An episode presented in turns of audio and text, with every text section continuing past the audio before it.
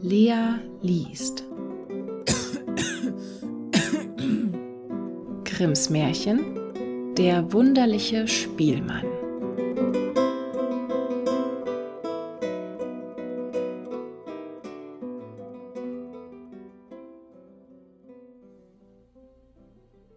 Es war einmal ein wunderlicher Spielmann, der ging durch einen Wald Mutterseelen allein und dachte hin und her. Und als für seine Gedanken nichts mehr übrig war, sprach er zu sich selbst Mir wird hier im Walde Zeit und Weile lang. Ich will einen guten Gesellen herbeiholen. Da nahm er die Geige vom Rücken und fiedelte eins, dass es durch die Bäume schallte. Nicht lange, so kam ein Wolf durch das Dickicht dahergetrabt. Ach, ein Wolf kommt, nach dem trage ich kein Verlangen, sagte der Spielmann. Aber der Wolf schritt näher und sprach zu ihm Ei, du lieber Spielmann, was fiedelst du so schön? Das möchte ich auch lernen. Das ist bald gelernt, antwortete der Spielmann. Du musst nur alles tun, was ich dir heiße. O Spielmann, sprach der Wolf, ich will dir gehorchen wie ein Schüler seinem Meister. Der Spielmann hieß ihn mitgehen, und als sie ein Stück Wegs zusammengegangen waren, kamen sie an einen alten Eichbaum, der innen hohl und in der Mitte aufgerissen war. Sieh her, sprach der Spielmann, Willst du fiedeln lernen, so lege die Vorderpfoten in diesen Spalt. Der Wolf gehorchte, aber der Spielmann hob schnell einen Stein auf und keilte ihm die beiden Pfoten mit einem Schlag so fest, dass er wie ein Gefangener da liegen bleiben musste. Warte da so lange, bis ich wiederkomme, sagte der Spielmann und ging seines Weges. Über eine Weile sprach er abermals zu sich selber Mir wird hier im Walde Zeit und Weile lang. Ich will einen anderen Gesellen herbeiholen. Er nahm seine Geige und fiedelte wieder in den Wald hinein. Nicht lange, so kam ein Fuchs durch die Bäume dahergeschlichen. Ach, ein Fuchs kommt, sagte der Spielmann, nach dem trage ich kein Verlangen. Der Fuchs aber kam zu ihm heran und sprach Ei, du lieber Spielmann, was fiedelst du so schön? Das möchte ich auch lernen. Das ist bald gelernt, sprach der Spielmann. Du musst nur alles tun, was ich dir heiße. O Spielmann, antwortete der Fuchs, ich will dir gehorchen wie ein Schüler seinem Meister. Folge mir, sagte der Spielmann und als sie ein Stück Wegs gegangen waren, kamen sie auf einen Fußweg, zu dessen beiden Seiten hohe Sträucher standen. Da hielt der Spielmann still, bog von der einen Seite ein Haselnussbäumchen zur Erde herab und trat mit dem Fuß auf die Spitze. Dann bog er von der anderen Seite noch ein Bäumchen herab und sprach Wohlan, Füchslein, wenn du etwas lernen willst, so reich mir deine linke Vorderpfote. Der Fuchs gehorchte, und der Spielmann band ihm die Pfote an den linken Stamm. Füchslein, sprach er, nun reich mir die rechte.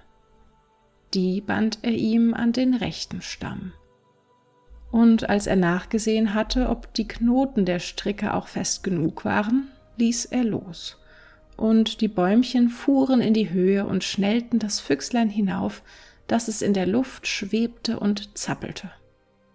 Warte da so lange, bis ich wiederkomme, sagte der Spielmann und ging seines Weges. Wiederum sprach er zu sich Zeit und Weile wird mir hier im Walde lang. Ich will einen anderen Gesellen herbeiholen nahm seine Geige und der Klang erschallte durch den Wald. Da kam ein Häschen dahergesprungen. Ach, ein Hase kommt, sagte der Spielmann, den wollte ich nicht haben.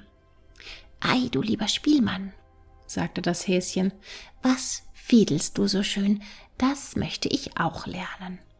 Das ist bald gelernt, sprach der Spielmann, du musst nur alles tun, was ich dir heiße. O Spielmann, antwortete das Häslein, ich will dir gehorchen wie ein Schüler seinem Meister. Sie gingen ein Stück Wegs zusammen, bis sie zu einer lichten Stelle im Walde kamen, wo ein Espenbaum stand. Der Spielmann band dem Häschen einen langen Bindfaden um den Hals, wovon er das andere Ende an den Baum knüpfte. Munter, Häschen, jetzt spring mir zwanzigmal um den Baum herum, rief der Spielmann, und das Häschen gehorchte. Und wie es zwanzigmal herumgelaufen war, so hatte sich der Bindfaden zwanzigmal um den Stamm gewickelt, und das Häschen war gefangen, und es mochte ziehen und zerren, wie es wollte. Es schnitt sich nur den Faden in den weichen Hals. Warte da so lange, bis ich wiederkomme, sprach der Spielmann und ging weiter. Der Wolf indessen hatte gerückt, gezogen, an dem Stein gebissen und so lange gearbeitet, bis er die Pfoten frei gemacht und wieder aus der Spalte gezogen hatte.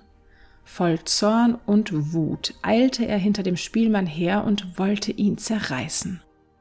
Als ihn der Fuchs laufen sah, fing er an zu jammern und schrie aus Leibeskräften Bruder Wolf, komm mir zu Hilfe, der Spielmann hat mich betrogen. Der Wolf zog die Bäumchen herab biss die Schnur entzwei und machte den Fuchs frei, der mit ihm ging und an dem Spielmann Rache nehmen wollte. Sie fanden das gebundene Häschen, das sie ebenfalls erlösten, und dann suchten alle zusammen ihren Feind auf. Der Spielmann hatte auf seinem Wege abermals seine Fiedel erklingen lassen, und diesmal war er glücklicher gewesen. Die Töne drangen zu den Ohren eines armen Holzhauers, der alsbald, er mochte wollen oder nicht, von der Arbeit abließ und mit dem Beil unter dem Arme herankam, die Musik zu hören. Endlich kommt doch der richtige Geselle, sagte der Spielmann. Denn einen Menschen suche ich und keine wilden Tiere. Und er fing an und spielte so schön und lieblich, dass der arme Mann wie bezaubert dastand und ihm das Herz vor Freude aufging. Und wie er da so stand, kamen der Wolf, der Fuchs und das Häslein heran, und er merkte wohl, dass sie etwas Böses im Schilde führten. Da erhob er seine blinkende Axt und stellte sich vor den Spielmann, als wollte er sagen, Wer an ihn will, der hüte sich, der hat es mit mir zu tun. Da ward den Tieren Angst und sie liefen in den Wald zurück. Der Spielmann aber spielte dem Manne noch eins zum Dank und zog dann weiter.